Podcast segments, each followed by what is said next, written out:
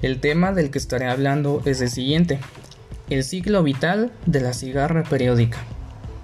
Las cigarras son unos insectos parecidos a los altamontes. Viven en todos los continentes, excepto en la Antártida. Sin embargo, solo en el noreste de Estados Unidos viven las cigarras periódicas, que por mucho tiempo han fascinado a los biólogos.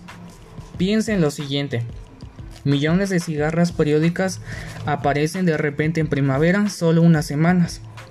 En ese corto periodo salen al aire libre, cambian la piel, cantan ensordecedoramente, vuelan, se aparean y mueren.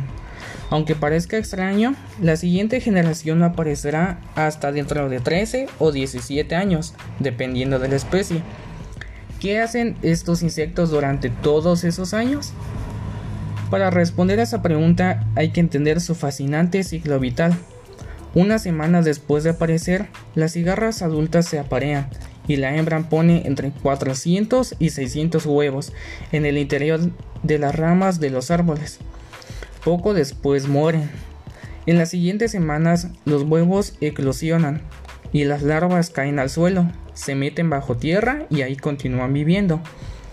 Por años estas absorben los fluidos de las raíces de arbustos y árboles. 13 o 17 años después, una nueva generación de cigarras adultas saldrán de la tierra para repetir el ciclo. Según la revista Nature, el intrincado ciclo vital de estas cigarras ha desconcertado a los científicos durante siglos. Incluso en la actualidad, los entomólogos tratan de comprender cómo ha evolucionado el peculiar ciclo vital de este insecto. No existe otro caso similar en todo el reino animal.